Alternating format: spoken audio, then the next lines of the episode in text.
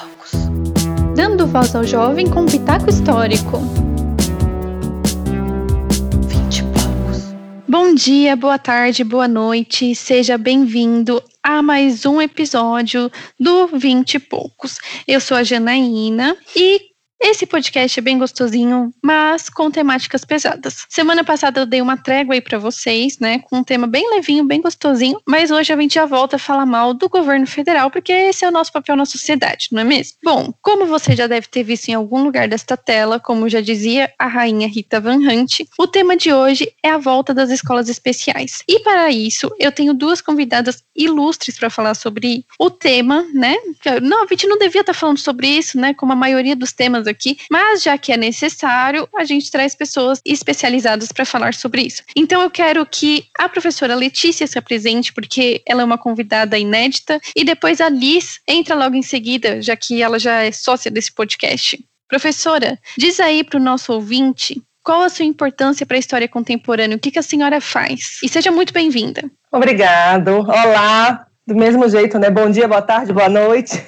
É um prazer estar aqui, né? É um prazer. Eu acho que a gente está num momento super importante. Eu acho que o tema que você traz, Ana, para a gente poder falar, ele é super relevante, ele é fundamental. Nunca vivemos, talvez, um momento de tantas preocupações. Eu, pelo menos, né, posso falar isso com muita tranquilidade. nunca vivi um momento de tanta preocupação, com tantos retrocessos. Acho que hoje a gente vai poder falar bastante sobre isso. Acho que você começa fazendo uma pergunta bastante difícil, né, bastante complexa de qual é a importância. Eu tô, eu sou psicóloga de formação, né? Hoje estou, sou professora, mas sou psicóloga de formação e passei a minha vida inteira de alguma maneira é muito perto aí da dessa ideia, né, de garantia de direitos da pessoa com deficiência e da pessoa com transtornos mentais. Então acho que assim a minha relevância nisso tudo é muito mais nesse lugar de poder construir hoje com meus alunos, né, principalmente porque hoje estou nesse lugar da, da docência, de construir com meus alunos o conceito real, né, e efetivo do que seria educação inclusiva e do que seria uma sociedade inclusiva. Então posso entender que entendo que esse talvez seja o meu compromisso maior, né, no, no, meu fazer, na minha prática profissional. Acho que é um pouquinho disso, né? Na medida que a gente for conversando, a gente vai poder trocar mais figurinhas, aí eu vou poder falar mais um tanto do que é isso, né? Do que, do que fazer, do que é esse fazer. Enfim, acho que é isso. Nis, pode se apresentar novamente para o nosso ouvinte, fique à vontade. Oi, pessoal, voltei. falei que eu ia voltar, eu voltei. É, como eu falei da outra vez, né? Eu sou pedagoga, tô concluí agora psicopedagogia eu me encantei assim pela educação inclusiva quando eu ainda estava na, na graduação. Desde então aí é, é minha paixão, é isso que eu faço. Maravilhosas. Eu espero que a gente tenha, que nós coloquemos o nosso sangue no zóio, né? A nossa militância aí no lugar certo, porque eu sempre digo que não adianta a gente ficar triste, né? A gente tem que radicalizar esse sentimento que tem dentro de nós. Então, já passadas as apresentações, vamos lá para a primeira pergunta já e fiquem à vontade para responder. Quem quiser aí, qualquer uma das duas. O que eram e o que são as escolas especiais? E por que a gente coloca isso no passado e a gente coloca esse verbo novamente no presente, infelizmente? Bom, vou começar então aqui falando e depois tenho certeza que a Liz vai me complementar aí, principalmente do, do, ponto de vista de alguém que está na prática, né, que está hoje na, nas escolas. A gente tem uma história que se refere à educação especial né, no Brasil, e eu acho que a gente pode focar aqui no nosso na nossa, na nossa realidade, uma prática absolutamente excludente. Tá? Me sinto muito confortável para falar dessa forma. Durante alguns séculos, eu acho que quando a gente fala desse conceito de, de, de, escola, a gente pode falar, inclusive, da formação das primeiras, da criação, do surgimento das primeiras escolas especiais, né? escolas especializadas na época do Império, inclusive, onde a gente tem a, a fundação aí do Instituto de Cegos, a gente tem a fundação de, de institutos de surdo. Um pouquinho mais para frente, a gente tem a, a fundação das escolas especializadas na questão da deficiência intelectual. A gente tem a fundação das pestalozes e das APAES, né, um pouco mais para frente, mas fundamentalmente, eu acho que a gente pode pensar a ideia das, da, da educação especial, né, das escolas especiais, na verdade, como espaços de exclusão. Eram espaços onde sujeitos diferentes, sujeitos que de alguma forma soavam né, de um padrão social adequado para uma época, esses sujeitos eram colocados à par. E essas escolas elas não tinham caráter caráter de escola, porque ali não era um espaço necessariamente de aprendizagem. Ali era um espaço passar o tempo, né? Se a gente pensar principalmente nos tempos mais antigos, nas pessoas, e eu, eu, sempre faço essa marca que eu acho que ela é muito significativa, desse lugar das pessoas, principalmente com deficiência intelectual, e das pessoas com maiores comprometimentos. A ideia que a gente vai construindo, né, de inclusão, de escola inclusiva, de uma educação especial na perspectiva inclusiva, essa é, um, é, é uma história muito mais recente, é um conceito muito mais moderno, que vai falando, que vai combinando de alguma maneira, que vai se conectando com a ideia de inclusão social. Não dá para a gente pensar em inclusão social sem pensar espaços de educação que acolham todas as diferenças, que acolham todas as diversidades. Então, meninas, eu fico pensando muito, e quando eu falo do risco, né, quando eu começo na minha apresentação, inclusive falando do risco, e por isso que você fala da coisa do passado, e a gente de repente está se dando conta que talvez a gente precise voltar a falar no presente, super concordo com você que em algum momento a gente vai ter que botar o sangue nos olhos e meter o pé no peito, e a gente precisa seguir brigando muito para que avanços sérios, muito significativos, muito consistentes que já tivemos não corram risco de serem é, de caírem por terra. É, então eu acho que é isso, né? Quando a gente essa ideia de inclusão ela é muito mais moderna, ela é muito mais recente e ela é a ideia da educação inclusiva ela é fundamental. Eu sempre falo para os meus alunos, né, que são professores, que estão aí na educação infantil, na educação fundamental, que não existe teorização sobre convivência. A gente não aprende a conviver na teoria. A gente aprende a conviver convivendo. A gente só aprende a conviver na prática. Então, enquanto esses sujeitos diferentes, esses sujeitos com deficiência, né, esses sujeitos que são colocados nesse lugar da educação especial, não tinham o direito de conviver nas escolas, não tinham o direito de participar efetivamente do universo escolar, a sociedade seguia absolutamente exclusiva, porque as pessoas não tinham muita ideia, as pessoas não sabiam como lidar com essas pessoas, né, com, a, com essa diversidade. E na medida que as escolas se abrem, que a educação se abre para a diversidade, a gente vai entendendo e a gente vai pensando com, de uma maneira muito mais potente, né, o conceito de que sim, realmente dá para todo mundo conviver. Enfim, né, sei que acabei não falando de uma história aí, mas assim, vai para frente, vai para trás, a gente vai fazendo esse caminhar acho que vai dando para entender, um, espero pelo menos que esteja dando para entender um tanto do que, que é, né? Mas o que para mim fica fundamentalmente é essa ideia das escolas especiais dentro de uma lógica absolutamente excludente, que resume aqueles sujeitos naquele espaço e eles não têm a possibilidade, né,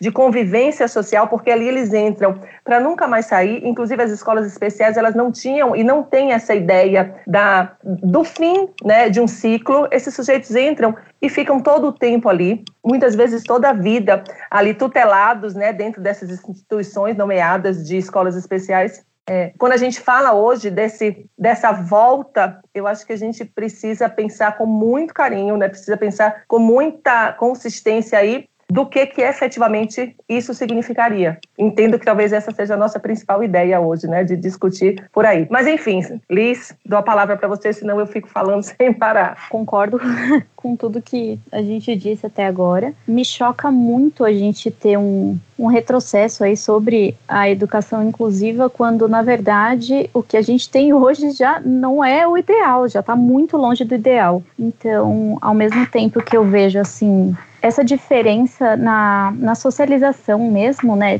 nas escolas que eu trabalhei, de alunos que têm contato com pessoas diferentes delas, é, é, muito legal ver como elas interagem, como elas estão acostumadas com isso, como elas sabem quando, ela, quando elas precisam ajudar, quando elas não precisam ajudar, elas sabem respeitar. Eu acho isso incrível. Então, ao mesmo tempo que essa parte de socialização está super avançando, em questão de educação mesmo, de ensino, no caso, gente, eu, eu falo, né, de quem trabalha em escola particular. Em questão de educação, de ensino, não acontece. Então, assim, como é que vocês querem? o pouco que a gente conquistou, né, que é essa parte da socialização, das crianças terem uma convivência desde sempre com pessoas que não são iguais a elas, e já não tem o, o ensino que, que deveria ter, ainda vai tirar essas pessoas, tipo, exclui, tira de circulação. Sabe? Como é que você vai voltar alguma coisa que nem, nem tá caminhando direito, sabe?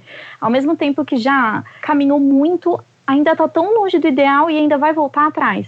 É, me choca, é uma coisa que me, me choca, me irrita. Eu, como educadora, né, como pessoa que fiz licenciatura e me formei no final do ano passado, a única coisa de educação especial que nós tivemos na faculdade foi uma matéria de Libras e a gente teve por EAD.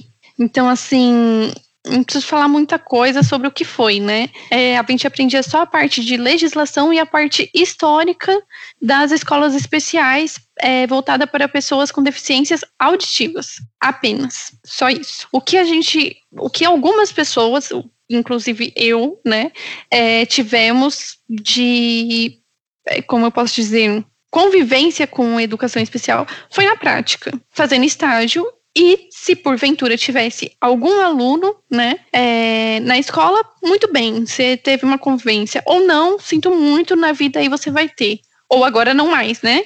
A não ser que você vá para o campo da, da educação de, inclusiva. Eu tive, eu convivi com, acho que três alunos, se eu não me engano, que tinham algum, não vem escrito, né? Assim, eu não sei o que eles tinham, porque na, no diário da, da sala vem que é o aluno especial. E aí você já tem que tratar de forma diferente. Essa é a informação que a gente tem na sala dos professores, né? Fulaninho de tal, você tem que tratar de forma diferente, tem que passar outra atividade, blá blá blá. Só que, tipo assim, não vem, não vem falando o que ele tem e o que a gente pode fazer com ele, entendeu? Ou se simplesmente a gente tipo de orientação. Exatamente, se a gente passar matéria normal para ele, enfim. Eu fui em um sétimo ano e tinha um aluno, ele já era menor em estatura do que os outros alunos do sétimo ano, e mas assim, eu não percebi absolutamente nada de diferente nele na convivência com os outros alunos, assim, em momentos de recreação, intervalo, blá blá blá. Quando chegou no momento da atividade, a professora simplesmente abriu a, a, o diário dela e tinha uma atividade de pintar. E aí ela deu uma atividade de pintar para ele, enquanto ela explicava, sei lá, a chegada dos portugueses na América, no, no Brasil, para o resto dos alunos. E ela simplesmente pegou e, e excluiu ele, entendeu? Tipo, não, você não faz parte não disso. enganada, tem 13 anos, é isso? 12, 13 isso, anos? 11, se eu não me engano. 11 anos. E, tipo assim, nenhum estímulo para ele escrever ou para ele prestar atenção no que ela tá falando, ela simplesmente entregou um papel para ele pintar. Outra, outra, outro caso que é o mais absurdo, eu me lembro até o nome do aluno nesse caso. Ele, um dia eu encontrei ele, ele tinha problema de socialização, né? Ele não sabia escrever, ele estava no oitavo, já, é, já ficou pior a situação, ele não sabia escrever. Um dia a professora me deixou sozinha com esse oitavo ano e eu não sabia, né, que ele era considerado aluno especial. E eu passei uma atividade para eles e eu falei, fulano, por que você não está fazendo essa atividade? E ele falou assim, eu não sei escrever nem o meu nome, como que eu vou fazer essa atividade? E eu fiquei tipo, quê? Eu nunca tive contato com. Eu nunca fui preparada na faculdade. É o que a professora Letícia falou, né? Você não é preparada teoricamente para isso, você convive com isso na prática, né? E eu não sabia o que, que eu ia fazer ali. Eu não fui preparada como educadora para conviver com isso, né? E aí eu falei, tá, então vamos lá. E eu expliquei toda a matéria para ele. Ele não escreveu, é o que a Alice falou no episódio do Paulo Freire. Ele entendeu o que eu falei, ele entendeu a matéria. Eu não precisava que ele escrevesse ali para eu saber que ele entendeu o que eu estava passando para ele. E tudo bem, ele ficou, ele ficou tranquilo, sabe? Eu fiquei tranquila e a gente nivelou ali no que a gente pôde com o restante dos outros alunos. Passado alguns dias, eu encontrei esse aluno e ele fazer muita bagunça, porque nenhum professor queria dar atividade para ele, porque os outros 40 não ia acompanhar se fosse no ritmo dele, segundo os professores. E aí eu encontrei ele no corredor, no horário de aula, e eu falei: por que, que você está aqui no corredor? Ele falou: a professora de matemática não deixa mais eu entrar na sala de aula dela, não quer eu dentro da sala de aula dela enquanto ela estiver dando aula porque eu faço muita bagunça. Tipo, nenhuma aula de matemática ele assistiria mais. Então, tipo, isso já está excluindo dentro de uma escola num, num espaço de convivência entre alunos, né? Ali já está excluindo aquele aluno. O que, que a gente espera se a gente excluir esses alunos ainda mais? Como que será essa sociedade que não sabe conviver com o diferente, que a gente já está confinado dentro de um lugar e a gente não sabe viver? Imagina se a gente tirar essas pessoas, né? Como que vai ser? É isso que eu falo. A gente já avançou tanto em questão de legislação, né? De uhum. até mesmo de conscientização, a gente já avançou tanto e quando a gente escuta esse tipo de relato, é tipo, nossa, parabéns, o que a gente avançou até agora foi o direito de estar dentro da escola, né? Nem dentro, de, dentro da sala de aula. É, Exatamente. Eu acho, cês, assim, vocês estão falando algumas coisas que são fundamentais e imprescindíveis para a gente pensar. Né? Fico estava pensando aí, enquanto você estava falando, de uma questão que demanda uma mudança muito mais sistêmica. Né? Quando a gente fala de educação inclusiva, a gente está falando de uma proposta que precisa ser uma transformação muito mais sistêmica, precisa ser uma transformação social, precisa ser uma transformação que se dê dentro dos espaços universitários. Né? Não dá para a gente pensar numa educação especial é, consistente, se eu não tenho né, professor, profissionais formados nas universidades preparados para isso. É claro que um tanto desse preparo ele vai acontecer na medida que tem um preparo teórico tem um preparo prático. Né? Não tem como também eu pensar novamente, né, somente numa teorização mas os professores eles precisam, os profissionais eles precisam sair das universidades tendo uma noção básica, mínima do que seja. E aí no seu relato você diz assim: eu tive uma disciplina onde a gente falava sobre libras, né, ou um tanto sobre legislação. Isso não é suficiente. Isso a gente já sabe que não tem como ser suficiente, né? Um tanto quanto eu fico pensando também nessa nessa realidade, né, nesse no que a gente não foi efetivamente preparado, meninas, para lidar com esses sujeitos diferentes. Liz, quando foi minha aluna, tenho certeza que eu fiz essa pergunta para ela e para os colegas, porque eu faço sempre, né? Uhum. Eu sempre pergunto para meus alunos: vocês, quando eram alunos, quando vocês estavam na escola, vocês tinham colegas com deficiência? E 99% dos alunos, né, os mais velhos principalmente, vão me responder que não.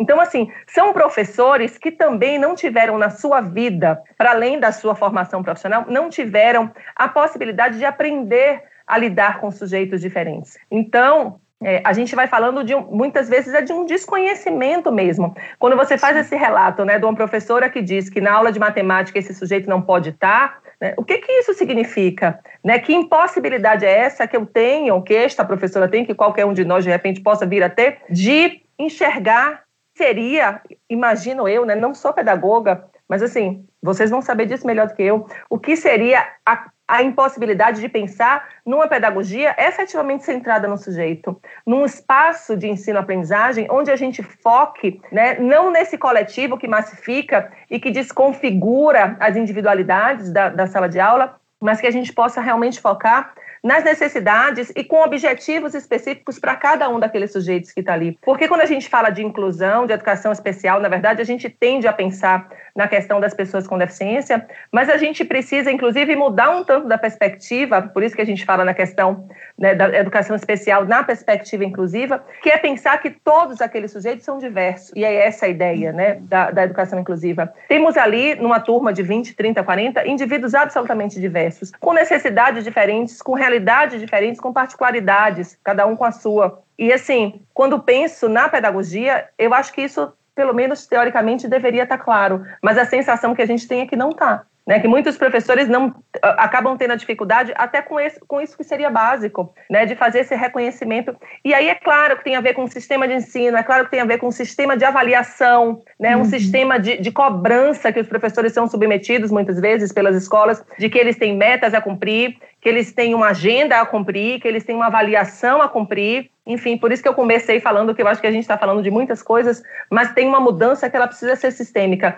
inclusive do que é o papel real da escola numa sociedade. Eu acho que a gente vive um momento, talvez, de uma confusão do que, que significaria isso, né? Do que, que é a real função de escola, de uma escola numa sociedade? É, eu penso muito sobre isso quando eu, lembro assim, quando eu penso da, da, da, minha graduação, que exatamente foi em pedagogia, né? Exatamente ensinar e ensinar, né?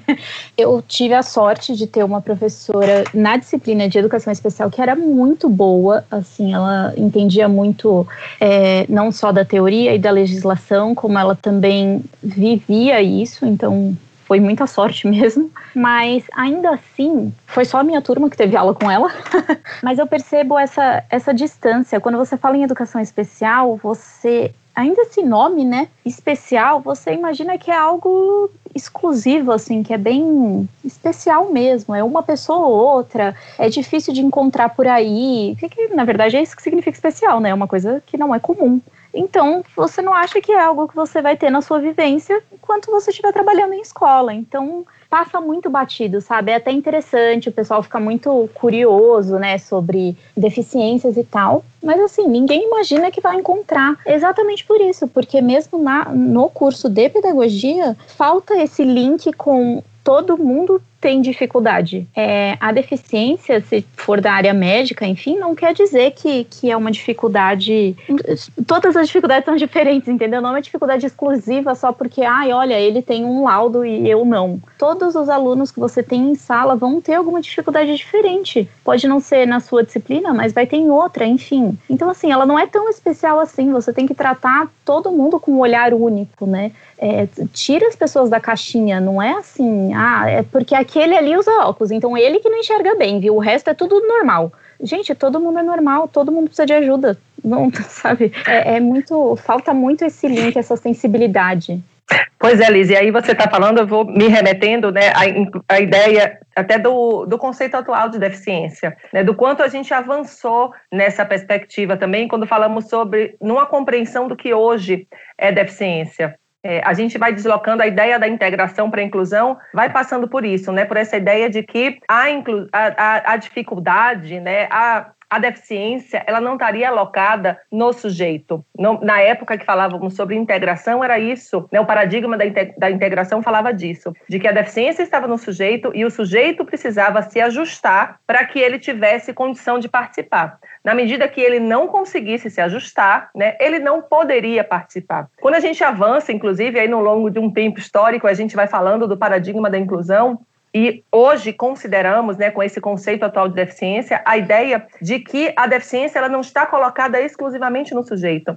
A deficiência está na relação do sujeito com o meio. A deficiência está na barreira que o meio impõe a esse sujeito para que ele não tenha efetiva condição de participar. Né? Então, o limite não está colocado no sujeito. O limite está no meio social. E na medida que a gente vai eliminando barreiras, aí sim a gente vai entendendo e compreendendo a ideia de que todos temos direito de participação plena, né, de participação social plena. Então, eu acho que esses avanços, eles são muito significativos. Né? Quando a gente fala dessa mudança de integração para inclusão, a gente não está simplesmente trocando uma palavra. A gente está falando de um conceito que ele precisa ser difundido, é um, um conceito que vai falar de uma mudança de, de lugar social né, da pessoa com deficiência, uma mudança principalmente de valor social, porque durante muito tempo pessoas diferentes, pessoas com deficiência, foram consideradas como pessoas com valor social menor. Quando a gente fala de grupos minoritários, é um tanto disso que a gente está falando, né, de pessoas com valor social menor. Então, é uma mudança que é muito significativa e ela é fundamental, ela é imprescindível para que a gente possa falar né, no campo de, do direito mesmo, né, do direito no campo da, do respeito, né, do campo. A gente vai falando sempre de direitos humanos, mas assim, eu acho que a gente vai falar do campo do respeito, do campo da da diversidade, desse reconhecimento da diversidade e da potência da diversidade. Enfim, e aí eu fico pensando meninas, o quanto, né? E aí voltando para a questão original que disparou aí a nossa conversa, quando a gente volta a falar, né, nessa ideia de escolas especiais, de classes especiais, que é uma barbaridade, né? Que novamente estamos correndo o risco de nos aproximarmos dessa ideia de que pessoas que fogem do padrão têm que estar fora, dá, dá essa, esse, eu acho que incômodo é uma palavra muito leve para dizer, né, para definir, né, dá, dá...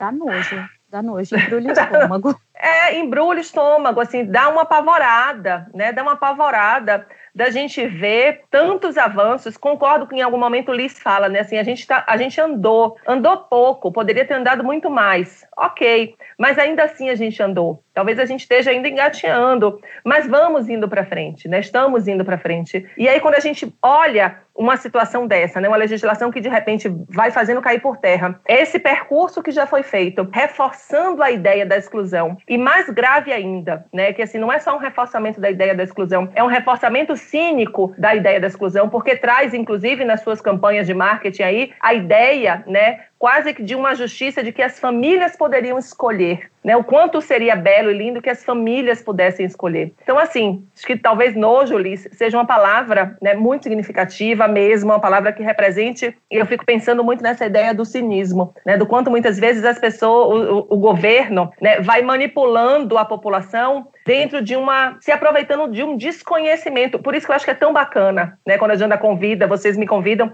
para falar aqui, eu acho que é fundamental a gente poder seguir falando sobre isso, até para que a gente tenha uma possibilidade de um esclarecimento maior, né? Porque eu já me eu já estive com pessoas que foram me falando, nossa, Letícia, mas isso não é bacana, isso não é legal, né? Essa ideia de escolher não pode realmente ser legal e não é, não é legal. Isso coloca em risco avanços muito significativos né, do ponto de vista da participação social das pessoas com deficiência, isso é um retrocesso gigantesco que a gente não pode aceitar. Não pode mesmo. Já é um absurdo o governo falar que perante a pandemia vai para a escola quem quer, quem os pais querem mandar.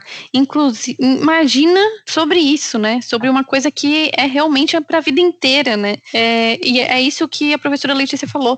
A escola especial ela não tem um, um, um fim né? Você pode ficar lá para sempre, né? Liz ia pontuar alguma coisa? É, eu ia falar que assim, é, não só não é só a, a, exclusão em si, né? Você está reduzindo a pessoa é, com algum tipo de deficiência ao papel de incapaz, né? Você está batendo o martelo, Sim. tipo, olha, ela não não consegue viver em sociedade. Ela não Exatamente. serve para nada. Ela tem que ficar guardadinha ali, ó. Esses daí a gente separa. Gente, Exatamente. É, é tão absurdo que nossa, não, não, faz, não faz sentido na minha cabeça, assim, é, você tá batendo o martelo falando eles não servem para viver em sociedade. É isso, uhum. não pode misturar. Exatamente. Porque esse tema voltou a ser discutido depois de todos os avanços aí que tivemos nos últimos anos, né, perante a, a legislação, pelo menos. É, por que, que isso voltou a ser discutido pelo governo Bolsonaro? Assim, não sei. Quer dizer, consigo pensar algumas hipóteses. Né? E assim, são hipóteses que deixam a gente mais indignada ainda. Eu não consigo acreditar, meninas, que pessoas sérias e, e, e que saibam do que estão fazendo, ou pessoas bem intencionadas, não gosto dessa expressão, mas enfim, é que está me vindo aqui, né? De alguma maneira conseguiriam ver algum tipo de benefício nisso. De verdade, né? E aí eu aproveito, até faço um parêntese aqui para a gente poder falar de uma outra, de uma outra, de uma outra situação que estamos vivendo que vai exatamente pela mesma linha e talvez fique mais claro, né, para a gente ilustrar. A gente está vivendo um momento de um risco também gigantesco, né, de transformação aí nas políticas de saúde mental, também de retrocesso né? Se uhum. estamos falando aí que, no que se refere à inclusão, à educação especial e tal, a gente segue avançando a passos lentos, mas segue. No campo da saúde mental, meninas, a gente avançou muito, né? Com uhum. essa ideia do fim dos grandes manicômios, com o encerramento desses leitos psiquiátricos que produziam e que agravavam o adoecimento e que nunca produziram saúde. E aí a gente está né, com a, na verdade, desde o do governo Temer, mas agora muito mais fortemente, né, com o governo Bolsonaro, existe um movimento de desmantelo dessa política substitutiva, dessa política é, de saúde mental centrada na atenção psicossocial, né, centrada na, na vida e na qualidade de vida do sujeito. E a, a gente só consegue pensar de interesses de organizações, de grandes organizações hospitalares por trás disso. Porque na medida que eu tenho um desmantelo né, dessas políticas manicomiais, não, a gente não tem nenhuma dúvida que muita gente saiu perdendo, né? Muita gente, é, muitos empresários saíram perdendo. Empresários que viviam às custas desse adoecimento psíquico do outro, né, que mantinham esses sujeitos nesses espaços de encarceramento, né, que eram os, os manicômios. Então, assim, faço esse paralelo porque eu acho que a gente vai na mesma linha. Não consigo pensar que não tenham interesses por trás aí, que não tenham interesses de organizações e de instituições que vão se beneficiar com essa lógica né, desse retorno das escolas especiais. Porque, assim, a gente não consegue ver uma argumentação sólida, a gente não consegue ver uma argumentação consistente. Né? Usa essas duas políticas aí, né, tanto a saúde quanto a educação, e elas me fazem pensar do mesmo jeito. Não tem nem num lado nem do outro nenhuma argumentação consistente que dizer, não, a gente está propondo né, uma mudança não precisa, não, não, acho que a gente não chamaria nem a princípio, teoricamente, de retrocesso, mas enfim, a gente está propondo uma mudança por isso, por isso, por isso. Não existe. Não existe fundamentação lógica, não existe explicação lógica.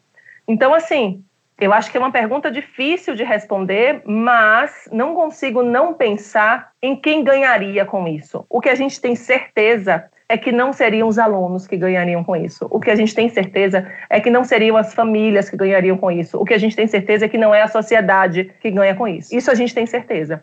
Então, assim, quando eu proponho uma mudança, quando o governo propõe uma mudança, está propondo para beneficiar quem? Entende, meninas? Sei que eu estou falando de uma coisa que é super delicada, né? De um, de um ponto de vista que é altamente delicado. Mas, assim, fico muito à vontade para falar disso e sei que não estou sendo irresponsável, né? Quando faço essa, essa, esse pensamento, quando faço essa hipótese. Quem é que realmente se, se beneficia com esse retrocesso, né? Tanto na educação quanto na saúde? A sociedade é que não é.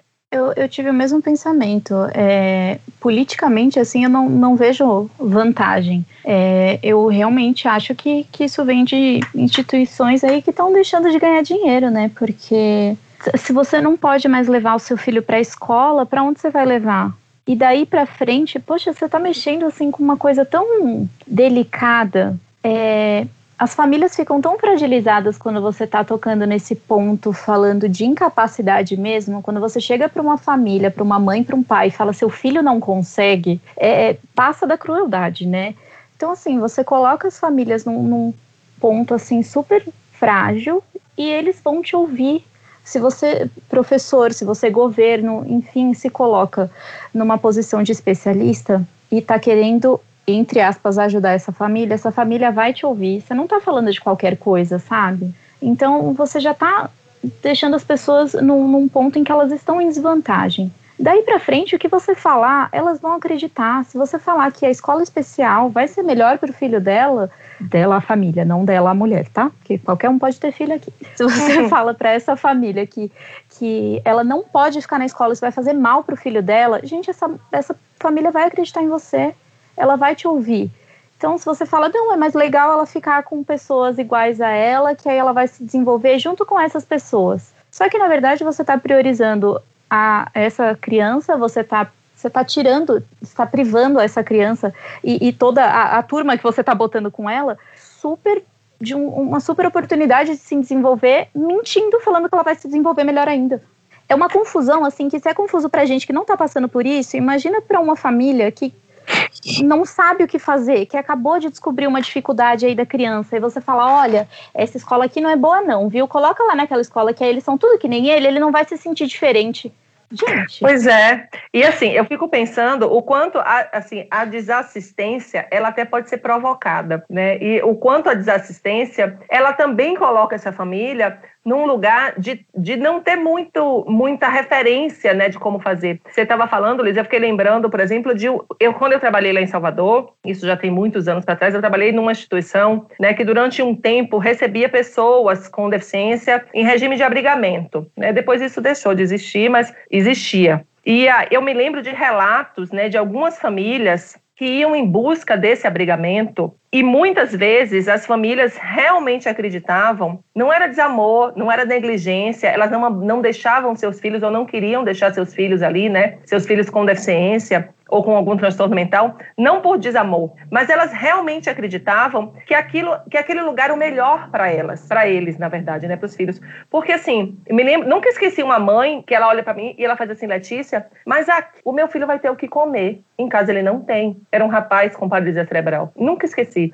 da fala dela. E assim, Aí a gente vai pensando nessa lógica absolutamente perversa, não é de resolver a questão, é de buscar alternativas absolutamente inadequadas para tentar dar conta de uma questão. Por exemplo, essa mãe, essa mulher, né, porque no caso era uma mulher sozinha que já tinha sido abandonada, inclusive, aquele menino, aquele rapaz já tinha sido abandonado pelo pai, ela realmente vivia numa situação de desassistência absoluta. Ela não sabia o que fazer com aquele rapaz, né? Ela não sabia como sustentar aquele filho. Ela não tinha condições de sustentar aquele filho. Então, assim, para ela, a instituição realmente, na perspectiva dela, era o que de melhor ela podia oferecer para o filho.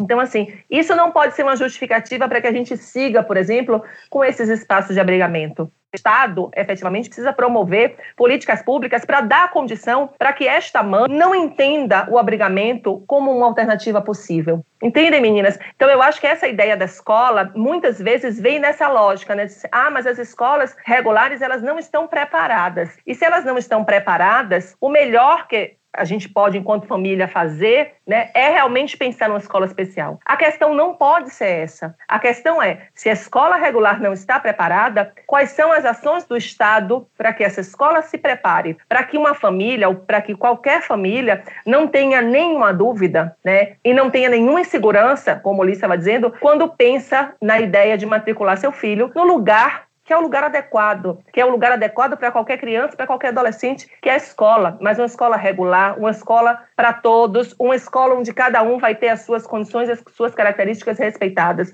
né? Uma escola que vá produzir é, uma transformação social e não usar o argumento perverso de que, tá vendo? Não dá para uma criança com deficiência estar na escola porque a escola não está preparada para ela. Então, ok, sustentemos a escola especial. Não dá, não dá. Não dá mesmo. É bem complicado esse aspecto, né? E, e isso me puxa bem um gancho para a próxima pergunta, que a gente ouve muito diretores, o governo falando que é melhor para essas pessoas. E o que essas pessoas acham que é melhor para elas, né? Como que a gente faz é, a voz dessas pessoas serem ouvidas? Como que a gente faz os, o direito das pessoas com deficiências valerem da melhor forma possível, respeitando os direitos humanos e respeitando aquela pessoa como um ser que ela é devidamente, né?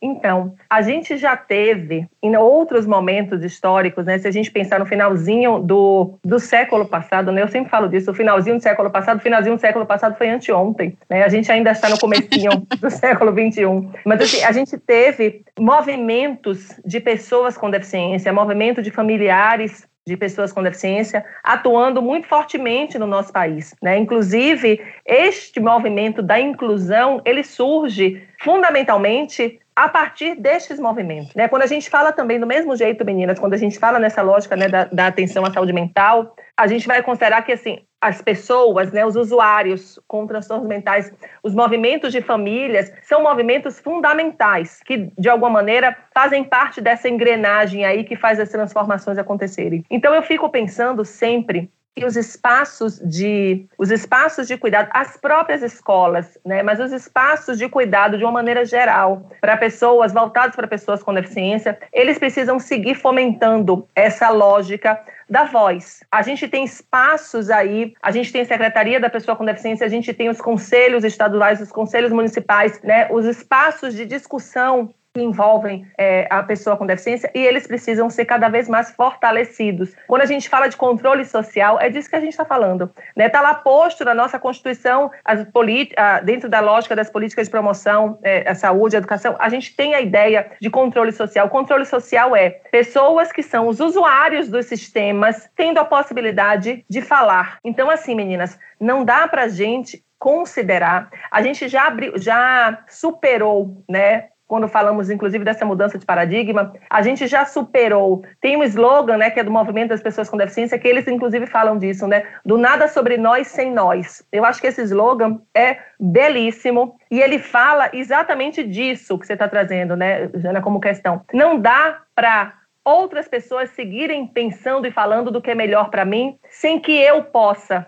me colocar Hoje a gente tem um outro conceito, né, um conceito recente que a gente fala aí do tal do lugar de fala, e é exatamente isso. É a ideia de que quem vivencia cada situação possa efetivamente ser escutado, é muito difícil nesse campo, né, no campo da saúde mental, no campo da deficiência, inclusive do ponto de, e falo disso com muita tranquilidade, né, do ponto de vista de, de quem está no lugar aqui do profissional, é, a gente aprendeu durante muitos anos de que a gente sabia o que era melhor para o outro. A gente foi educar, a gente foi ensinado assim, né? E isso de alguma forma confere um poder muito grande para o profissional. E vou, a gente vai entendendo que muitas vezes para muitos profissionais é muito difícil abrir mão disso, né? Dessa ideia de que eu tenho um poder sobre o outro, eu tenho um poder de decidir sobre a vida do outro. Sei novamente que estou falando de uma questão aqui que é bastante complexa, mas enfim, eu acho que a gente precisa começar a olhar para isso e começar a pensar sobre isso, né? Né? Quando a gente pensa na ideia de que assim, eu sei o que é melhor para o outro na minha perspectiva, o outro sabe o que é melhor para ele na perspectiva dele. E na medida que a gente soma essas duas perspectivas, talvez a gente consiga fazer um plano bacana, entendem? Então, eu acho que é isso. Né? Não dá para não considerarmos efetivamente a voz que esses sujeitos têm, e eles têm direito de ter essa voz. Não dá para a gente seguir calando esses sujeitos, porque é isso que a gente fez a vida toda. Quando a gente coloca num espaço excludente, num espaço exclusivo, mas fundamentalmente excludente, a gente está calando esses sujeitos. Para a gente encaminhar aí para o final, porém, eu acho que essa é a pergunta mais que a gente pode mais falar sobre o assunto aí, que é o que a gente mais escuta, né? Como a professora Letícia disse, a escola regular não, não tem assistência para essa criança, a escola regular não tem como colocar no mesmo patamar, né? Não, então vamos colocar uma escola especial aí para eles conviverem entre eles e pronto, fechou. Tiramos essas pessoas de circulação. Nas escolas comuns, nas escolas regulares, comuns não, que ali já me disse que não é comum, é escola regular. Quais as medidas que ah, devem ser tomadas para a gente conseguir, né, colocar todo mundo aí no mesmo convívio e não ser o que temos hoje, né? Porque o que a gente tem hoje é desassistência, como a professora Letícia disse, o que dá brechas para a gente ter escolas especiais hoje. Então, o que, que a gente tem que colocar nas escolas regulares, né, para a gente ter um convívio bacana aí? Assim, acho que sua pergunta ela pode ser muito simples e ela pode ser muito complexa. Né? o que é que eu tô, que é que eu tô querendo dizer com isso? A gente precisa pensar numa perspectiva inclusiva. A gente precisa pensar numa perspectiva de respeito à diversidade. Isso seria muito simples, no ponto de vista conceitual. Do ponto de vista operacional, isso é altamente complexo, porque isso significa uma mudança sistêmica muito grande. Por isso que eu estava dizendo né, mais cedo. Isso fala de uma mudança de prática muito significativa. Né? Então, a gente precisa pensar uma mudança de currículo das universidades, para que tenhamos professores muito mais preparados para lidar com esse sujeito. A gente precisa pensar de uma mudança de currículo nas próprias escolas, né? Uma mudança nos sistemas de avaliação, por exemplo. Eu acho que não dá para a gente falar em educação inclusiva sem pensar em acessibilidade e sem pensar em tecnologia assistiva. A gente vai vendo aí o quanto alunos se beneficiam, né, na medida que eles têm disponível para eles recursos de tecnologia assistiva que possibilitem, que, que possibilitam que eles, de alguma maneira, é, interajam,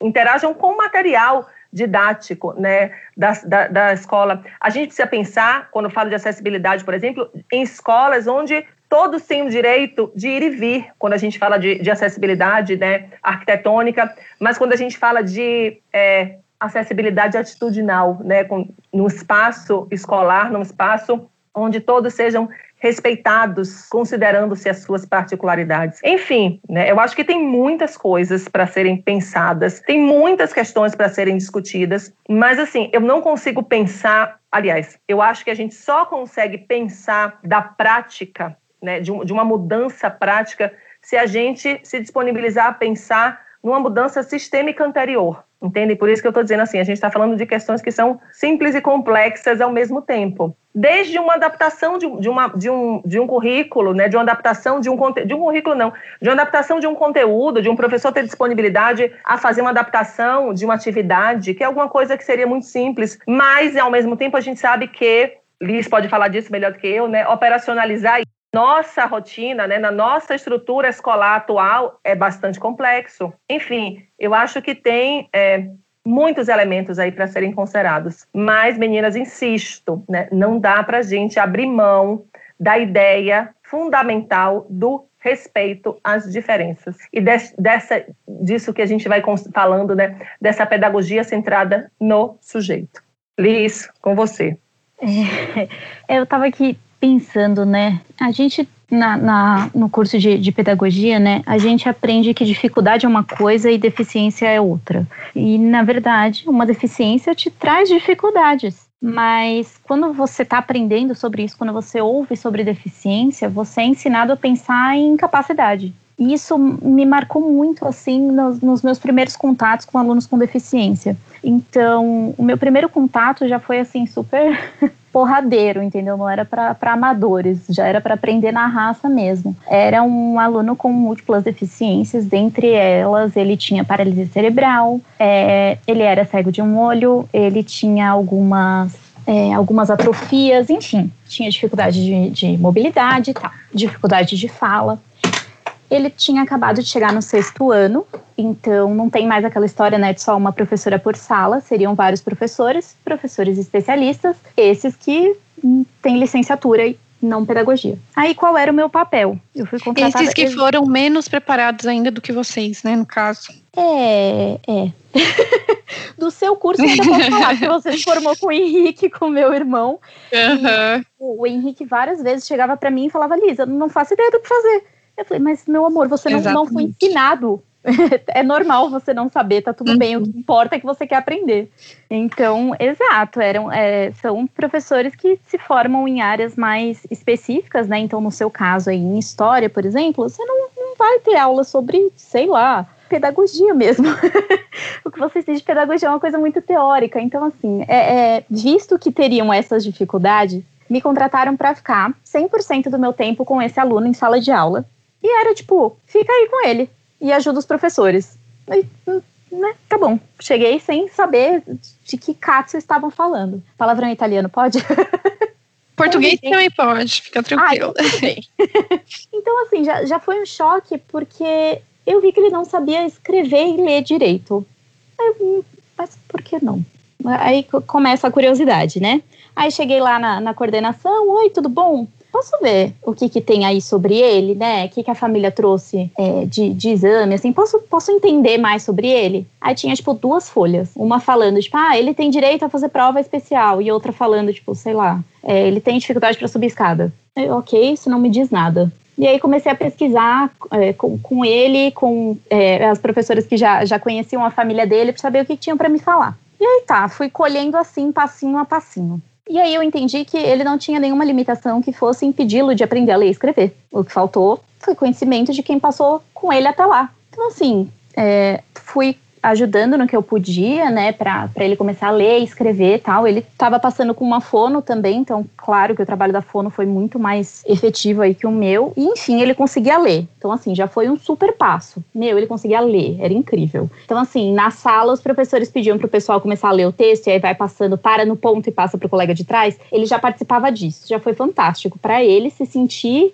parte daquilo, né? E aí, beleza, fui, fui percebendo o resto. Aí tá, nas aulas de matemática, ele conseguia fazer soma, conseguia fazer subtração, ele entendia os números, nunca tinha pego uma régua na vida. Ele não sabia o que, que era um centímetro, porque ninguém nunca deu uma régua na mão dele. Tudo bem que ele tinha dificuldade para usar régua, né? Porque a gente nem, nem para para pensar porque a gente não tem dificuldade com isso, mas a gente manuseia a régua com as duas mãos. Eu sei que tem regra, é, réguas especiais e tal, né? Réguas adaptadas, não era o que eu tinha na sala, mas beleza, eu consegui ajudar ele eu, tipo, ó, segura desse lado, eu seguro aqui. E aí, quanto que tá medindo? Gente, ele conseguia fazer. Ninguém quis ensinar. Ninguém pôde ensinar, ninguém teve essa. Ninguém se tocou que podia ensinar, entendeu? E por aí foi, assim, coisas pequenas. Então, o pessoal da sala dele tava com ele desde criancinha. Todo mundo é, amava ele, né? Assim, é, é, como é parte da turma mesmo. Não viam ele de uma forma especial, não. Era um carinho que a turma tinha por conviver há bastante tempo e ele tava nessa. Mas eu lembro uma vez que ele derrubou alguma coisa no chão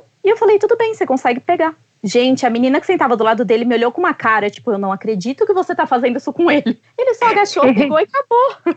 Aí eu percebi também que ele não guardava o material dele no final da aula. E alguém guardava para ele. Aí eu perguntei, eu falei, por que, que você não guarda? Ele, ah, porque eles guardam para mim. Eu falei, então você pode guardar. Gente, ele guardava o material dele. Por que, que guardavam para ele? ele? Ele conseguia fazer isso. Então, assim, é, é, eu fui vendo muitas coisas, gente. Ele já estava com 12 anos. Muitas coisas que, pensando na independência, não tô nem falando de conteúdo, pensando em independência dele, que ele tinha capacidade para fazer, mas ninguém enxergava, ninguém tinha conhecimento, ninguém quis ter esse conhecimento. E aí, em questão de conteúdo mesmo, né? Ele tinha bastante interesse, por exemplo, nas aulas de história. E aí ele prestava bastante atenção tal. Às vezes ele queria perguntar alguma coisa, ele perguntava para mim.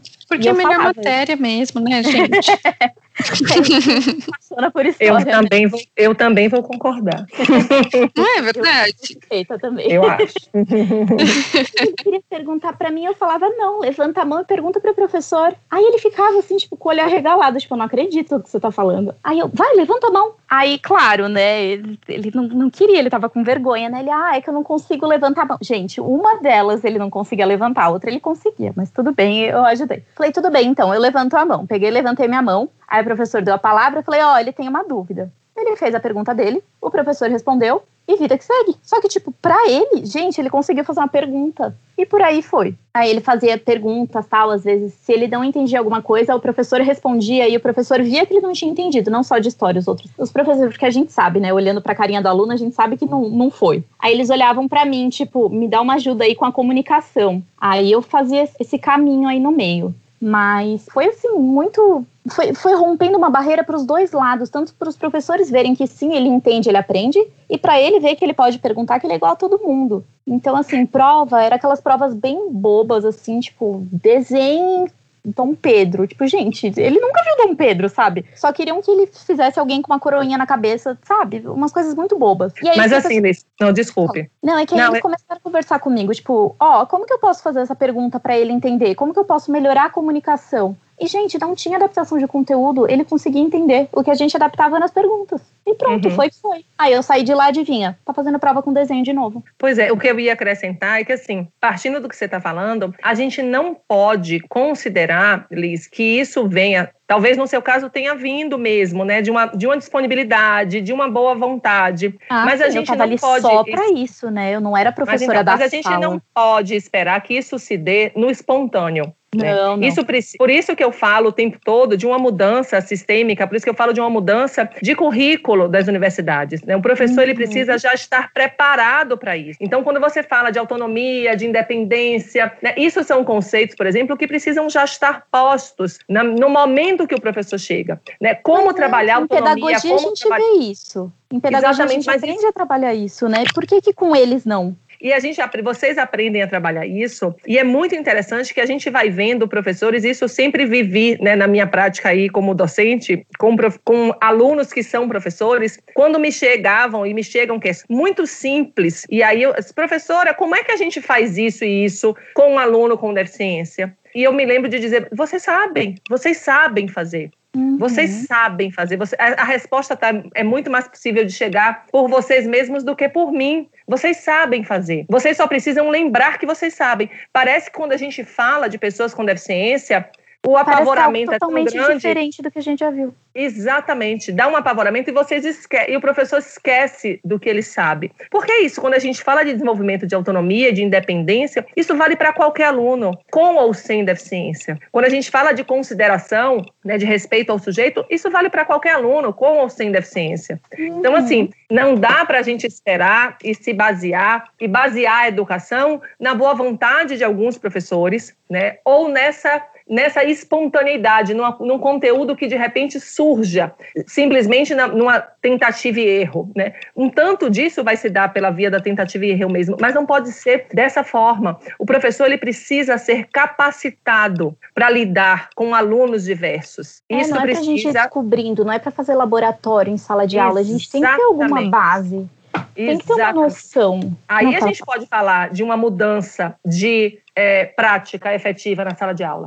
Quando eu falo de tecnologia assistiva, por exemplo, o professor precisa saber o que é tecnologia assistiva. O professor precisa saber como um aluno se beneficia com recursos de tecnologia assistiva. Né? É nesse sentido. Aí ah, sim, ah, essa era outra coisa fantástica. Pois é, quando a gente fala de acessibilidade, o professor precisa saber, a direção da escola precisa saber o que é acessibilidade. Né? Quando a é. gente fala de eliminação de barreira, a escola precisa saber o que é eliminação de barreira. Senão, meninas, a gente vai ficar nisso. As, os espaços mais bem intencionados fazem, os espaços não tão bem intencionados assim vão empurrando com a barriga, fazendo de conta que não sabem, que não tem a ver com isso, que isso é problema do governo, que isso é pro... Não, isso é da gente, isso é de pois todo é. mundo. O problema não é dos outros, é, é, é todo mundo, tá todo mundo junto. Exatamente. É, nessa escola tinha elevador, eles colocaram exatamente porque ele estudou lá desde pequenininho, então ele foi crescendo e, enfim, essa parceria aí da família com a escola e tal, viram a necessidade, tinha lá um elevador que levava do térreo para o primeiro andar. É, só tinham três pessoas na escola que sabiam usar o elevador.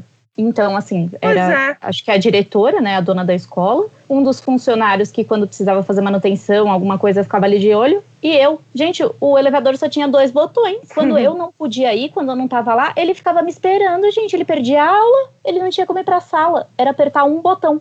Isso é Ninguém atitude, isso é mudança de atitude. Não tem outra coisa. Isso é, isso é barreira atitudinal. Não tem um outro nome para isso. Então, assim, voltando né, à, à, pergunta da, da Jana, eu acho que é isso. A gente tem questões que são muito práticas, que são, mas que, vou repetir, não vão se dar na via do espontâneo, não vão se dar pela via do. não podem se dar pela via do improviso. Os professores, os educadores, não vou falar nem de professores, os, de professores, os educadores, eles precisam ter, ser muito melhor capacitados para lidar com qualquer aluno em sala de aula. O sistema educacional precisa ser repensado com urgência. E aí, quando a gente se depara com uma temeridade, né, como essa lei agora que está sendo proposta, a gente diz: não é possível, não é possível. A gente está falando exatamente do contrário. É. Enfim. Assim, eu, eu, conheço os professores que, que eh, trabalham naquela escola que deram aula para ele. Nenhuma delas é, é, aquele profissional que você vai chamar de preguiçoso, de mau caráter, de excludente. São realmente pessoas que não sabiam o que fazer. Uhum. E assim, não tem como a gente colocar a culpa nelas. Ah, elas não quiseram procurar, elas não quiseram perguntar. Gente, eu tava ali só para isso. Então, assim, eu fiz o mínimo, eu não fiz nada demais. Eu, eu não fiz nada incrível, não. Você fez seu trabalho, Mas, né? É. Sim. Só que, uhum. poxa, já é uma escola particular não, não era para eles terem que, que fazer, para uma mãe ter que pedir, sabe? Tipo, olha, ele precisa de alguém só para ele. Não, não, não tem necessidade. É, é uma mudança é de cultura. Que, é, uma é mudança de cultura. Né? Aquilo é trabalho de todo mundo. Aquilo precisa ah, ser uhum. entendido como trabalho de todo mundo, né? É quando a gente, quando eu falo para vocês, né, dessa mudança do conceito atual de deficiência, que fala dessa relação do sujeito com o meio, nós somos o meio nós somos o meio. A gente não está falando só do, do, espaço físico, não. Né? A gente está falando de desse meio amplo, né, que define aí a nossa sociedade, que configura, na verdade, a nossa sociedade. Então, é uma mudança de todo mundo. Não dá para ser uma mudança um ou de outro, ou de um espaço ou de outro. Uma coisa que eu falo muito, né?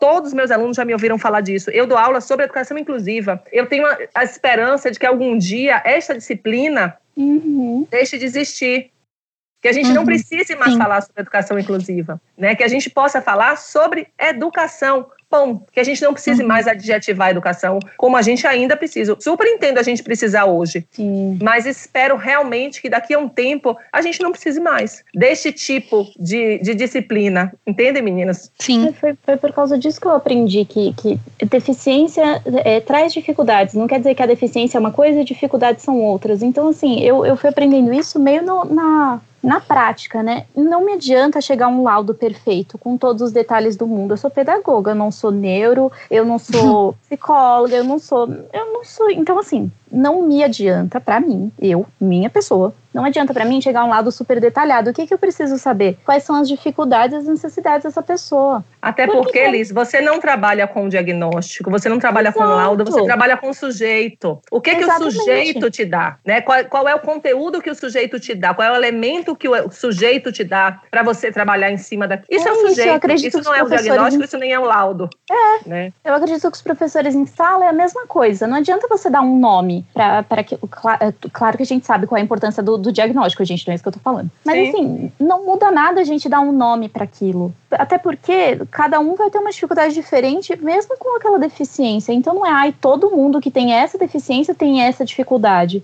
Não, para aprender todo mundo é diferente. Então, é, o professor precisa ver a, a pessoa, independente se tem deficiência ou não, como uma pessoa, qual é a dificuldade que ela tem, no que, que eu preciso ajudar. Perfeito. Eu não vou medicar ela, eu não vou fazer nada do tipo, então não me adianta saber o nome, eu preciso saber quais são as dificuldades. O nome te dá um norte. O nome é. te dá um norte.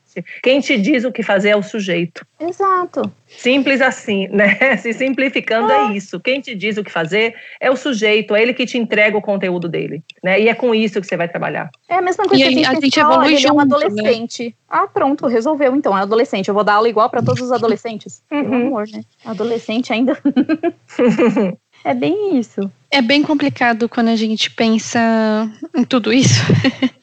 Mas, assim, é, a professora Letícia falou de uma mudança curricular, uma adaptação aí para os profissionais. E aí a uhum. gente pensa que o Brasil é governado pela burguesia, né? Então, aí, várias faculdades sendo compradas por grupos cada vez maiores, né? Então, assim, o que, que vai adiantar para esse grupo colocar essa disciplina? Disciplina na sua graduação para oferecer para essas pessoas e aí a gente vai chegar, né? A gente, eu digo, é, educadores, nós vamos chegar lá na escola e a gente não vai ter esse preparo, então é aquilo que eu falei, a gente vai ter uma brecha, né? Da desassistência para ter uma desculpa, para ter uma escola especial, para fundações ganharem dinheiro e blá blá blá. E aí eu penso na dificuldade, porque assim, as escolas especiais, elas não vão existir igual as escolas estaduais regulares. Não vai ter uma em cada esquina para atender a população daquele bairro. Então vai ter uma locomoção, vai ter esse desgaste, né? Então aí a gente provavelmente vai abrir uma licitação de transporte que vai envolver mais dinheiro. Então assim, gente, é uma explosão de coisas assim na minha cabeça nesse momento. De dinheiro, pensa de dinheiro, de dinheiro exatamente. que está movimentando aí só com essa sua fala. Exatamente, porque eu, eu tô pensando aqui, você estava falando do elevador e tal. É, eu estudei em uma escola e aí eu posso falar, nossa, esse ponto foi bem bacana na minha educação. É, eu cheguei numa escola que estava recém-inaugurada, né? Eu estudei no Colégio da Polícia Militar e aí eu mudei de unidade. E aí eu fui para Guarulhos, que era uma escola novinha. E aí toda unidade, toda unidade da escola da Polícia Militar é, tinha acessibilidade. Então eu estudei com uma pessoa que, que tem, que tem não, não tenho mais contato com ela, né? É uma pessoa com deficiência e ela, ela andava sozinha na escola, de cadeira de roda, ela não precisava de ninguém. Ela entrava e saía do elevador, só ela utilizava o elevador, né? Ou, eventualmente, né? Porque a gente fala aí de deficiência, algumas vezes as pessoas têm deficiências temporárias. Por exemplo, quebrou o pé, não tinha como subir escada na escola. E aí e tinha Exatamente. um monte de escada na escola, né? Exatamente. Então, assim, a escola era construída em cima de um rio. Então, ela tinha que ser para cima, literalmente. Então, a escola era feita de escadas, mas também tinha rampa, também tinha elevador né? E ela se virava completamente sozinha e ela era do mesmo transporte escolar que eu. Então, assim, ela não precisava de um transporte especial, ela não precisava de ninguém empurrando a cadeira dela, ela era totalmente capaz. Ela não precisava de ninguém para colocá-la dentro da sala de aula, fora da sala de aula, para ir nos laboratórios. Então, assim, foi bem bacana conviver com isso e ver que a pessoa era totalmente capaz de se virar sozinha. E aí, essa, quem não tem contato com isso, porque vai que as escolas especiais voltam e as pessoas com deficiências estão lá, apenas. Chega no mercado de trabalho, a gente vai fazer o quê com essas pessoas? E com pessoas que não tiveram contato com pessoas com deficiência, vai fazer o quê? Vai conviver na raça? para ter desconto no imposto de renda. Então, mas contrata para quê? Entendeu? Pois é. Não vai ser para um cargo de gerência. E falar que você é uma empresa inclusiva. Exatamente. Quanto essa pessoa vai ganhar, né? Como que ela vai sobreviver dentro deste meio capitalista? Qual que vai ser a formação assim, dela na faculdade, né? A gente não e pensa assim, nessas coisas. Tem pessoas, a gente, você estava falando aí da, da, dessa, desse seu contato né, com, com uma pessoa com deficiência que se virava e tal e conseguia fazer sozinha, que era independente. Tem pessoas que serão dependentes. Né? Sim, né? e tudo sim. bem. E isso não é uma questão. Ser dependente não é uma questão. A questão é um espaço que não ofereça suporte para a dependência de cada um. Sim. É, eu acho que isso. Senão a gente também fica numa expectativa. Estou só lembrando isso. Senão a gente fica numa ideia de que assim todos têm que de alguma maneira se virar. Não, tem gente que não vai conseguir se virar sozinho. E tudo bem, né? Não é, uma, não é um problema isso. Uhum. Né? Eu acho que é, essa é a questão importante. Agora sim, meninas, só para a gente não perder um foco também assim, ou eu sento e choro, ou eu arregaço as mangas e vou fazer o que tem que fazer, né? Assim, eu tô falando isso porque nesses momentos onde parece que o desespero toma a gente, né? E diz assim, putz, não tem mais o que, sabe, tá tudo andando para trás. A gente não pode esquecer o quanto que a gente já andou para frente, né? o quanto que parece Sim que não andou, não, mas há 30 anos atrás, gente, há 40 anos atrás, a gente não tinha nenhuma pessoa com deficiência na escola. A gente não tinha escolas, aliás, nem se falava nessa ideia.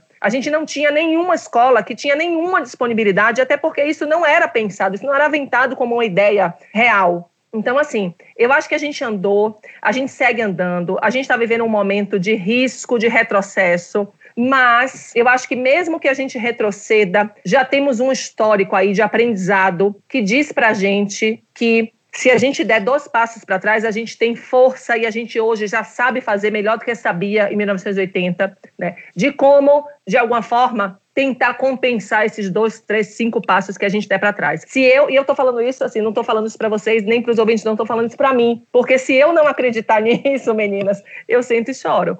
Né? E aí eu vou Exatamente. fazer qualquer outra coisa da minha vida. Então, assim, todas as vezes que eu estou em sala de aula, todas as vezes que eu vejo que os cursos lá, né, de psicopedagogia, de educação inclusiva, estão cheios de gente e que eu escuto, e eu acho que isso é muito real, da maioria dos meus alunos, né, isso que a Liz tem, vem falando, isso que você vem trazendo, de uma vontade de fazer diferente, né, por mais que os alunos falem assim, ah, porque eu tenho um monte de colega na escola que não está nem aí, mas tem um que está aí, tem dois que estão aí, né, e eu acho que a gente vai conseguindo capturar, vou usar essa palavra, a gente vai conseguindo capturar, né, uma ou outra pessoa quando a gente fala, quando a gente conversa, quando a gente mostra como fazer, quando a gente discute, algumas pessoas vão ser capturadas aí. E eu acho que isso é bacana, e isso é que faz com que esse bolo vá aumentando. Então, assim, Estou falando desse lugar de que não tenho nenhuma dúvida que hoje a gente sabe muito mais do que sabia há 40 anos atrás. E hoje a gente tem repertório para, de alguma forma, correr atrás dos prejuízos, nesse sentido, entendem? É, não adianta a gente sentar e chorar, né? Não, não dá. A gente não, não tem o que fazer, a não ser fazer, né? Estamos aqui hoje, três profissionais falando sobre isso, né? X pessoas aí vão escutar o que a gente está falando e algumas dessas pessoas vão se tomar pelo que a gente está falando e vão dar valor ao que a gente está falando e vão repensar o que fazem das suas práticas profissionais. Então, eu acho que é isso. Devagarzinho a gente vai aumentando essa, esse universo aí de pessoas querendo fazer diferente. E só para fechar, você que acha que não tem nada a ver com isso, eu talvez não talvez tenha pensado sobre isso quando me matriculei em história, né? Ah, tipo, nem pensava sobre isso, é, essa é a verdade. Até a gente se deparar com um aluno com deficiência em sala de aula. Você tem a ver com isso porque você vai se deparar com alguém com deficiência no seu trabalho, no seu condomínio. Então, assim, todo mundo tem a ver com isso, né? Perfeito. Perfeito. Todo mundo tem a ver com isso. Acho que a frase, sua frase é perfeita, Jana. Todo mundo tem a ver com isso. Isso se refere a todo mundo. Ninguém está fora, né, desse desafio aí não de uma construção de uma sociedade inclusiva. Ninguém está fora. Bem, Liz, quer pontuar alguma coisa?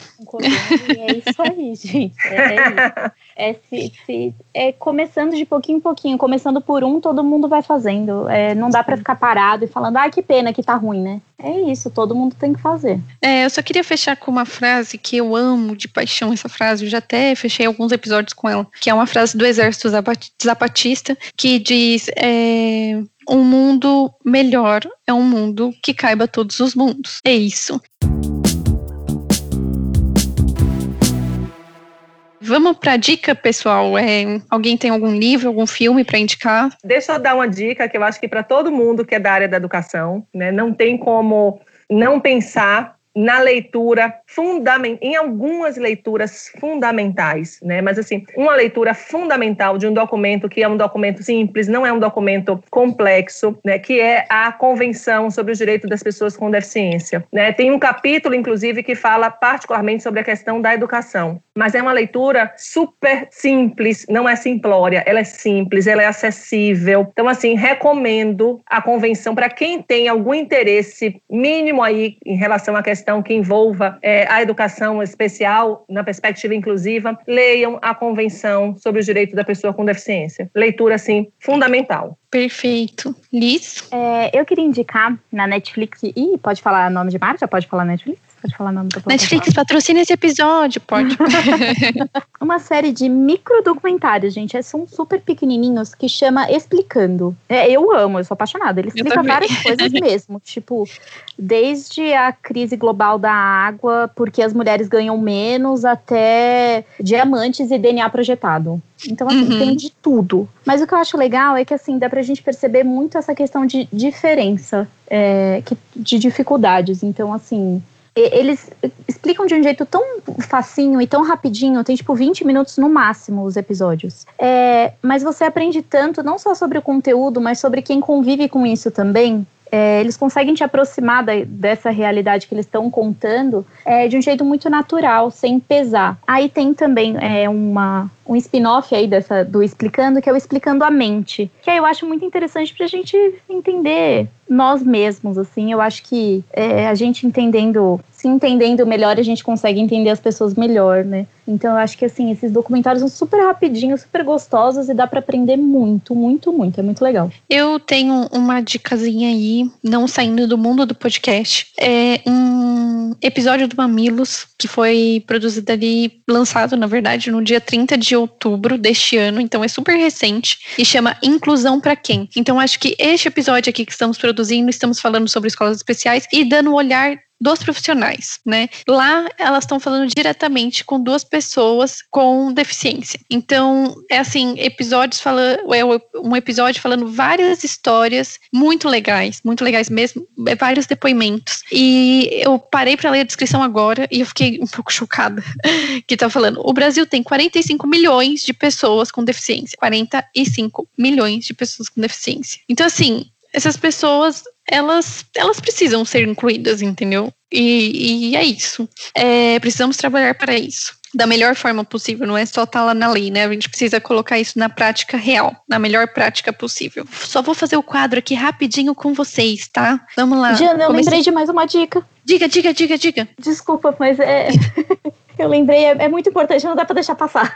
Pode falar. É, tem um canal no YouTube é, e tem página no Facebook também, é, infelizmente está em inglês, mas pelo menos ele tem legenda em inglês, então já dá uma facilitada aí, que se chama Special Books by Special Kids. Então é um professor americano de educação especial que começou a entrevistar pessoas com vários tipos de, de deficiências e, e transtornos é, diferentes. Ele faz perguntas assim muito Tipo, o que faz você ser você? Por que, que você acha que você é diferente dos outros? É, como você gosta de ser tratado? Gente, é, é um lugar de fala, assim, para eles que é fantástico. São perguntas normais que ele faz para pessoas que a gente acha que são diferentes. É muito uhum. bacana, uhum. é muito legal, muito bom de assistir. Não podia que deixar legal. de indicar. Muito bom. Bom, vamos lá. Primeiro com a professora Letícia, que é inédita nesse podcast. Professora, quem que a senhora ressuscitaria neste período aqui histórico que vivemos, que estamos uma loucura. Quem você acha que faria diferença? Meu Deus! Liz já vai pensando que são as mesmas perguntas, hein? Nossa, Jana, isso é tão complexo quanto perguntar quem é você? Qual é, o seu papel no mundo? Gente, calma! Isso tinha que ter sido mandado antes pra gente dar umas respostas bem é. inteligentes. Não, não, as coisas, te, as, as, coisas teóricas eu mando, as coisas que eu quero pegar as pessoas de surpresa, eu fico bem quietinha. Não dá, cara. Você acha que o Henrique é engraçadinho? Você acha que ele puxa isso de cima? Qualquer coisa que você pergunta, a primeira resposta que vem na nossa cabeça é uma piada citaria. Não, não sei. Ih, não sei. Peraí. Responde você, Liz, primeiro, vai, meu. Pode responder, Liz, se você pensou. Eu, eu, eu, o meme que fizeram sobre o Darwin foi pensando numa coisa que eu falo antes de, de meme ser meme, entendeu? Eu sempre falei, Darwin, você me prometeu. Poxa. eu ressuscitaria ele para dar uns tapas na cara dele, porque ele me falou que só os mais aptos estariam vivos. Gente, olha quem é, quem é presidente do nosso país, entendeu? ele mentiu para mim, ele me fez ter fé, entendeu? Então, assim, ele mentiu, ele mentiu. Eu ressuscitaria ele só pra, só pra dar uns tapas na cara dele. Só, só isso, né? Eu consigo pensar numa resposta inteligente.